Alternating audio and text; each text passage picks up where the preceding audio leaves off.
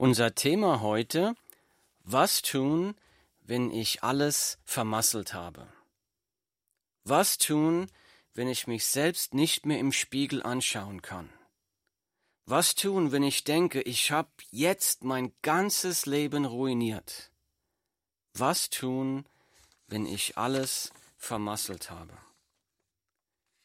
Wir haben uns in den letzten Wochen die Glückseligpreisungen von Jesus Christus im Evangelium nach Matthäus angesehen.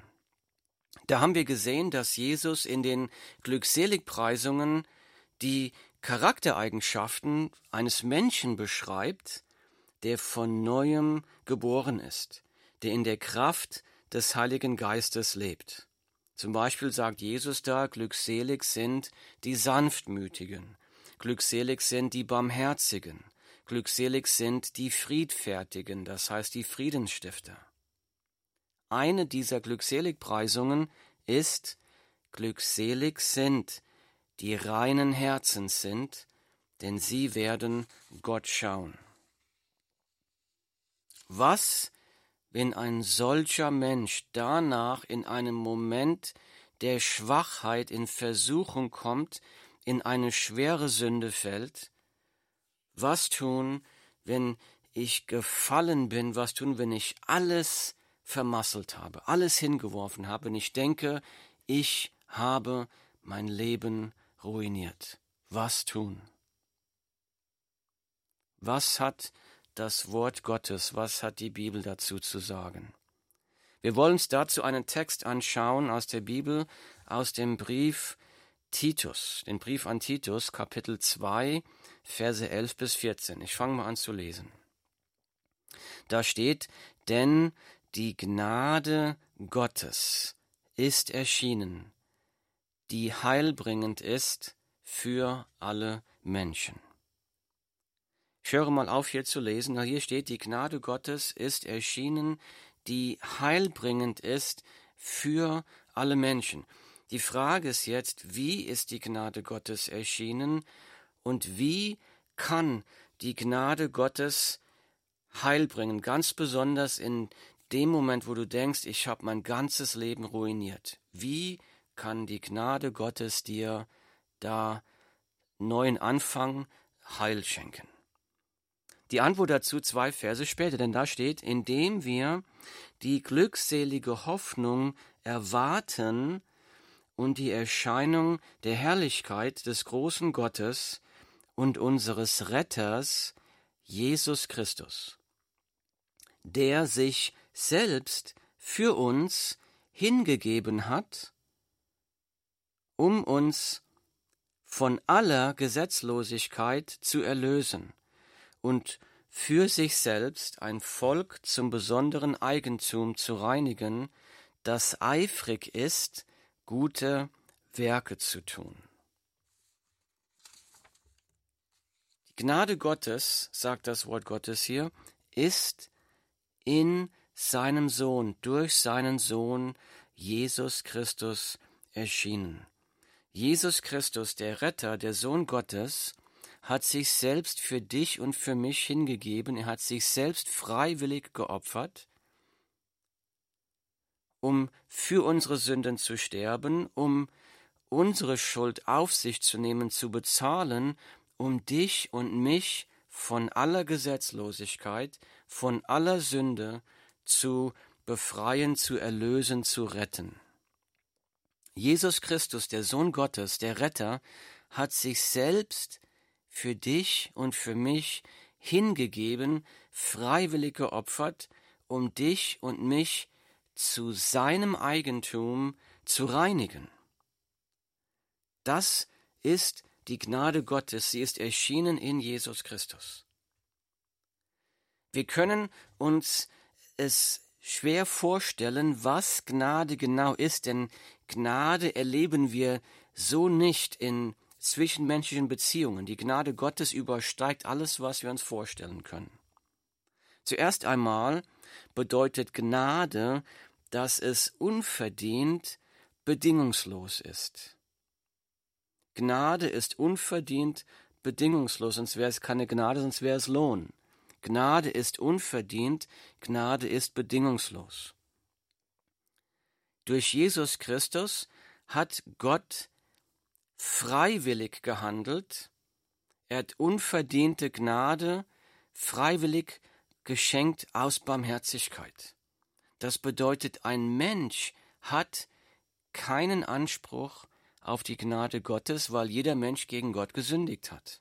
So das bedeutet, niemand hat Anspruch auf die Gnade Gottes.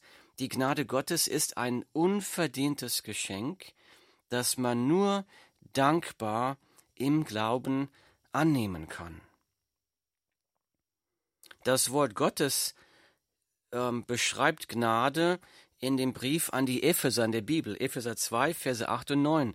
Da steht, denn aus Gnade seid ihr errettet durch den Glauben. Und das nicht aus euch. Gottes Gabe ist es, nicht aus Werken, damit niemand sich rühme. Zitat Ende.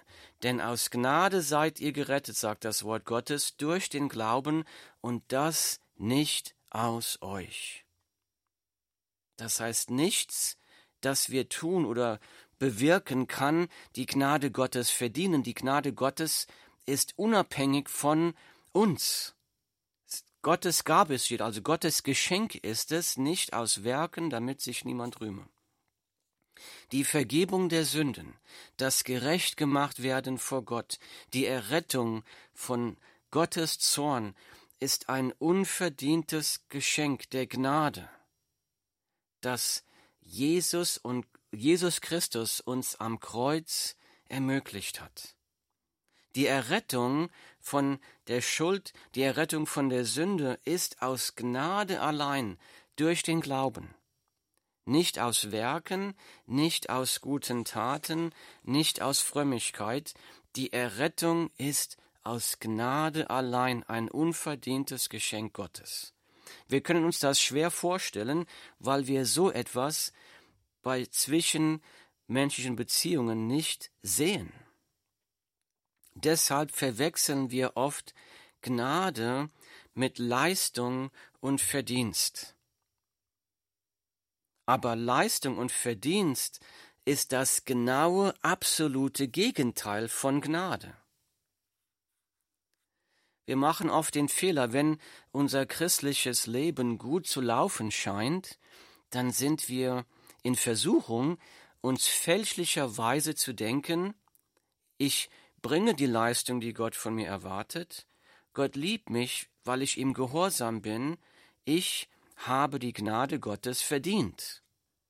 Das ist ein falsches Denken, denn die Gnade ist unverdient, nicht aus uns, nicht aus Werken. Andererseits fallen wir, wenn wir in eine Sünde fallen, dann sind wir in Versuchung, uns fälschlicherweise zu denken, so kann mich Gott doch nicht lieben. Ich habe Gottes Gnade nicht mehr verdient. Jetzt muss ich mich aber anstrengen, um wieder Gottes Liebe durch Leistung zu erarbeiten. Das ist ein Leistung und Verdienstdenken, das mit der Gnade nichts zu tun hat. Viele Menschen erheben Einspruch über die unverdiente Gnade Gottes. Der Einspruch lautet folgendermaßen Wenn Gott durch Jesus Christus seine Gnade bedingungslos und unverdient über die Menschen ausschüttet, die ihn durch Jesus Christus dazu bitten, dann wäre das doch ein Freischein zur Sünde, das wäre doch viel zu einfach, um Errettung zu finden. Viel zu einfach, das ist der Einspruch. Nehmen wir einmal an, diese Leute hätten Recht. Nehmen wir einmal an, die Gnade Gottes wäre tatsächlich an die Bedingung des Gehorsams geknüpft dann möchte ich einmal fragen, wer kann von sich behaupten, niemals zu sündigen? Wer kann von sich behaupten, völlig frei von unreinen Gedanken zu sein? Wer kann von sich behaupten, völlig frei von unreinen Beweggründen zu sein? Wer kann von sich behaupten und das wirklich ehrlich meinen, absolut fehlerlos und absolut sündenfrei zu sein? Das Wort Gottes sagt sogar, wenn wir sagen, dass wir keine Sünde haben, so verführen wir uns selbst und die Wahrheit ist nicht in uns. Das sagt die Bibel, 1. Johannes 1, Vers 8. So wer kann es da wirklich, wer kann von sich behaupten, Gott immer gehorsam zu sein, 100% gehorsam zu sein und sich dadurch aus eigener Leistung in der Gnade Gottes halten zu können? Aus dem Einspruch, die unverdiente Gnade Gottes mache es doch viel zu einfach, wird bei genauem Überlegen, dass wenn es nicht so wäre, dann wäre das Gegenteil viel zu schwer, viel zu unmöglich. Das Gegenteil würde behaupten, wir müssten absolut perfekt und sündenlos sein, um Zugang zu haben zu Gott. Wenn Gott tatsächlich an die Bedingung des Gehorsams, Entschuldigung, wenn die Gnade Gottes tatsächlich an die Bedingung des Gehorsams gebunden wäre, dann würde kein Mensch die Gnade Gottes empfangen können. Dann gäbe es keine Rettung für Menschen. Dann wäre Jesus kein Retter, dann wäre Jesus Christus vergeblich am Kreuz gestorben dann wäre die frohe Botschaft von Jesus Christus keine frohe Botschaft. Dann wäre die frohe Botschaft von Jesus Christus eine absolute Tyrannei. Dann wäre das Leben eines Christen ein Leben in ständiger Angst und Unsicherheit zu denken, hat mich jetzt diese Sünde aus der Gnade Gottes gebracht? Bin ich jetzt auf dem Weg in das ewige Verderben? Aber die frohe Botschaft von Jesus Christus ist eine frohe Botschaft, denn das Wort Gottes sagt, ich lese, denn aus Gnade seid ihr errettet durch den Glauben, und das nicht aus euch, Gottes Gabe ist es, Gottes Geschenk ist es, nicht aus Werken, damit sich niemand rühme. Die Bibel, Epheser Kapitel 2, Verse 8 und 9, das ist die wunderbare frohe Botschaft. Die Errettung kommt aus Glauben allein. Die einz, das einzig gute Werk, das nötig war, um dich vor Gott gerecht zu machen, ist das Werk, das Jesus am Kreuz vollendet hat. Er ist für deine Sünden gestorben. Sein Blut kann dich reinwaschen, und diese Reinwaschung geschieht durch den Glauben. Denn aus Gnade seid ihr errettet, durch den Glauben. Und das nicht aus euch, Gottes Gabe, Gottes Geschenk ist es, nicht aus Werken, damit sich niemand rühme. Wenn du dieses Gnadengeschenk im Glauben an Jesus empfangen hast, dann gib dir die Gnade Gottes die absolute Gewissheit der Errettung. Denn das Wort Gottes sagt, ich lese, dieses habe ich euch geschrieben, die ihr glaubt an den Namen des Sohnes Gottes, damit ihr wisst, dass ihr ewiges Leben habt. Die Bibel 1. Johannes Kapitel 5 Vers 13 nochmal, denn dies habe ich euch geschrieben, die ihr glaubt an den Namen des Sohnes Gottes. Also wie gesagt, die Rettung ist aus Gnade durch den Glauben, durch den Glauben an Jesus, zu glauben, er ist für meine Sünden gestorben. Dies habe ich euch geschrieben, die ihr glaubt an den Namen des Sohnes Gottes, damit ihr wisst, also damit ihr Gewissheit habt, dass ihr ewiges Leben habt. Jesus spricht, meine Schafe, das heißt die, die an ihn glauben, meine Schafe hören meine Stimme, und ich kenne sie, und sie folgen mir nach, und ich gebe ihnen ewiges Leben, und sie werden in Ewigkeit nicht verloren gehen, und niemand wird sie aus meiner Hand reißen. Die Bibel, Johannes Kapitel 10, Verse 27 bis 28. Jesus sagt, meine Schafe, also die, die an mich glauben, die mir nachfolgen, hören meine Stimme, ich kenne sie, sie folgen mir nach, und ich gebe ihnen ewiges Leben, und sie werden in Ewigkeit nicht verloren gehen. Absolute Gewissheit der Errettung. Viele erheben hier wieder Einspruch und sagen, dieses Verständnis der unverdienten Gnade Gottes durch Jesus Christus gäbe doch einem Christen den Freischein zur Sünde. Aber diese Leute übersehen die Wirkung der Gnade Gottes. Denn die Gnade Gottes hat eine kraftvolle Wirkung auf das Leben eines Menschen. Die Leute übersehen die Wirkung der Gnade Gottes auf das Leben der Menschen, die Gottes Gnade im Glauben an Jesus Christus empfangen haben. Erst einmal bewirkt die Gnade Gottes eine Freude, eine Dankbarkeit zu Gott. Die Gnade Gottes bewirkt eine Liebe zu Gott, eine Zuneigung zu Jesus, meinem Retter, der mich elenden Sündenwurm gerettet hat, obwohl ich es nicht verdient habe, obwohl ich die ewige Hölle verdient hätte. Und das erfüllt mich mit absoluter Dankbarkeit, mit Freude an Gott, Liebe zu Jesus Christus. Und es erfüllt mich mit Dankbarkeit zu wissen, denn die Gnade Gottes in Jesus Christus wird mich sicher zur ewigen Herrlichkeit tragen, denn aus eigener Kraft kann ich es bis dahin nicht schaffen, aus eigener Kraft ist der Weg bis dahin zu weit, ich kann es nicht, und die Gnade Gottes trägt mich bis dahin durch.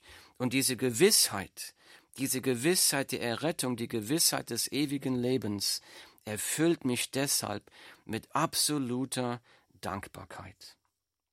Nummer eins, die Gnade Gottes bewirkt eine Freude und Dankbarkeit in einem Menschen, der diese Gnade empfangen hat. Zweitens, die Gnade Gottes in Jesus Christus bewirkt den Prozess der Heiligung. Das ist ein Prozess der Lebensveränderung, der Herzensveränderung in mir. Die Gnade Gottes bewirkt den Prozess der Heiligung, der Lebensveränderung in mir.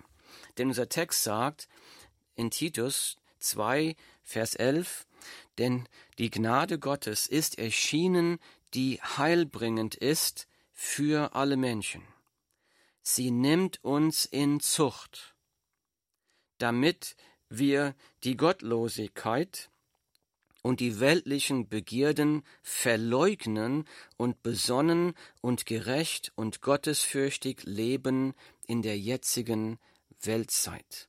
Titus 2, Verse 11 bis 12. Das heißt also, hier steht, die Gnade Gottes ist erschienen, die heilbringend ist für alle Menschen. Sie nimmt uns in Zucht. Wer nimmt uns in Zucht? Die Gnade Gottes. Das heißt, sie nimmt uns in die Lehre. Sie nimmt uns in die Unterweisung. Die Gnade Gottes fängt an, uns zu lehren und zu verändern. Und wie?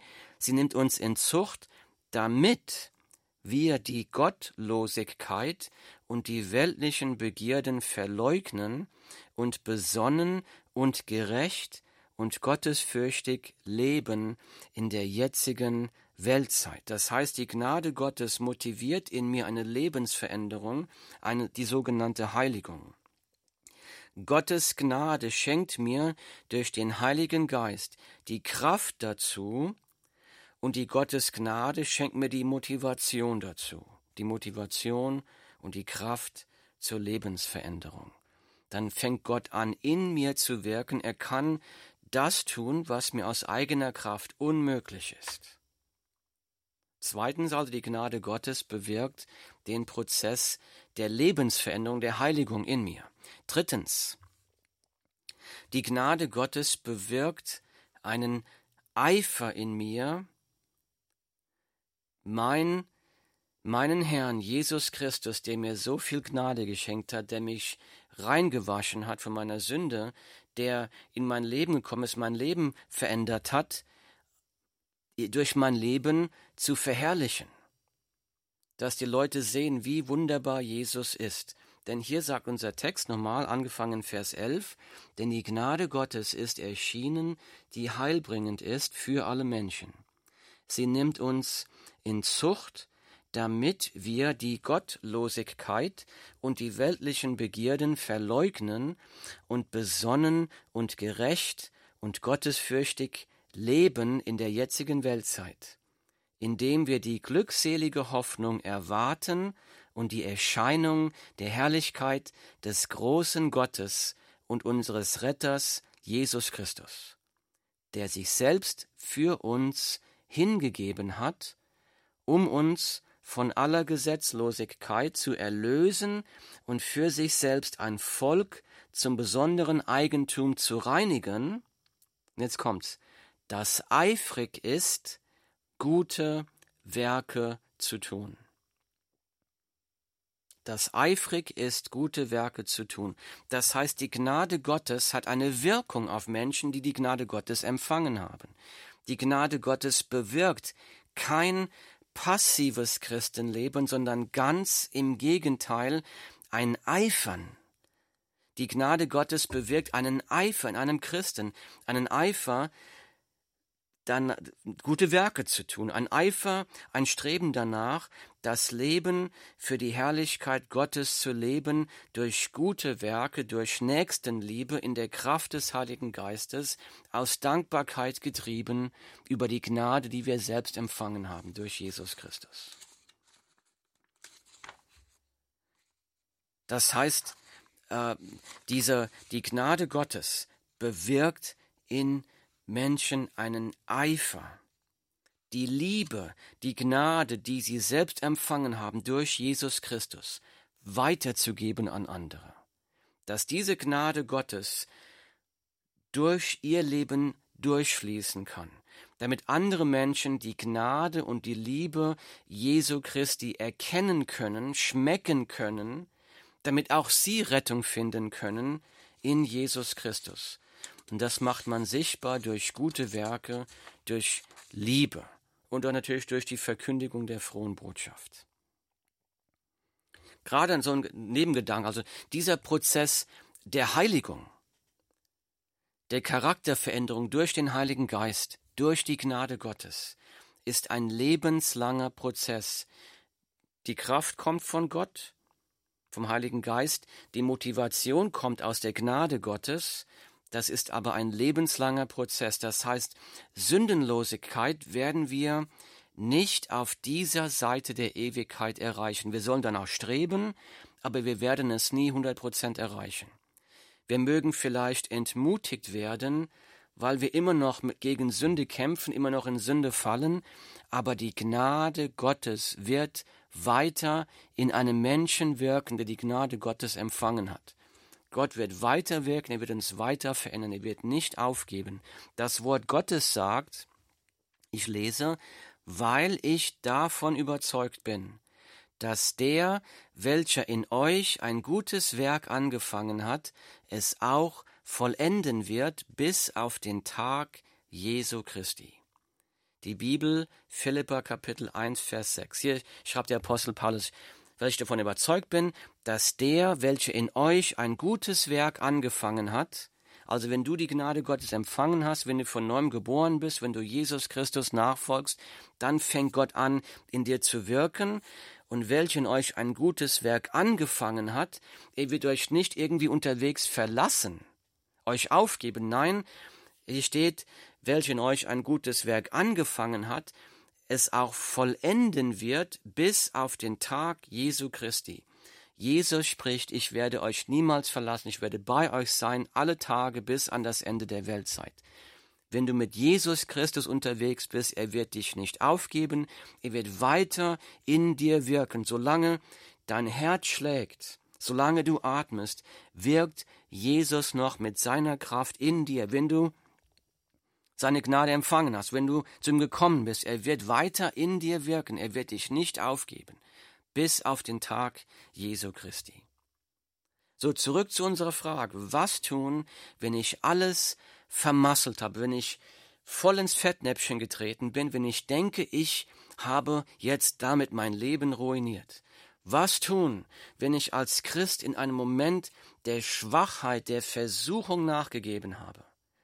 Was tun, wenn ich an eine schwere Sünde gefallen bin? Übrigens, denke nicht, dass dir so etwas nicht passieren kann. Denn das Wort Gottes warnt uns, ich lese, seid nüchtern und wacht, denn euer Widersacher, der Teufel, geht umher wie ein brüllender Löwe und sucht, wen er verschlingen kann. Die Bibel 1. Petrus 5, Vers 8. Wenn wir, das heißt also, auch wenn wir unter der Gnade Gottes leben, wenn wir, wenn unsere Sünden vergeben sind, haben Sünden trotzdem immer noch schlimme Konsequenzen. Sünden macht immer noch Familien kaputt. Sünden kann immer noch Gesundheit ruinieren. Sünden können uns immer noch Ärger mit dem Gesetz einhandeln. Sünden beeinträchtigen die Frucht, die Gott in unserem Leben bewirken möchte. Sünden beeinträchtigen unser Zeugnis von Jesus Christus vor anderen Menschen. Sünden haben immer noch schlimme Konsequenzen. Wenn wir denken, wir seien immun gegen Versuchung und Sünde, wenn wir denken, dass mir das nicht passieren kann, dann stehen wir in größter Gefahr, in die Sünde zu fallen. Die Bibel beschreibt König David als einen Mann Gottes. Gott selbst spricht über David folgendes. Gott sagt, ich habe David gefunden, den Sohn des Isai, einen Mann nach meinem Herzen. Das Wort Gottes berichtet, David eiferte für Gott. David eiferte für das Volk Gottes. David suchte Gott. David hungerte nach Gott. David liebte Gott. Aber eines Tages war David zur falschen Zeit am falschen Ort. Er sah von seinem Dach aus eine schöne Frau, die Bathseba. Sie war verheiratet zu jemand anderem.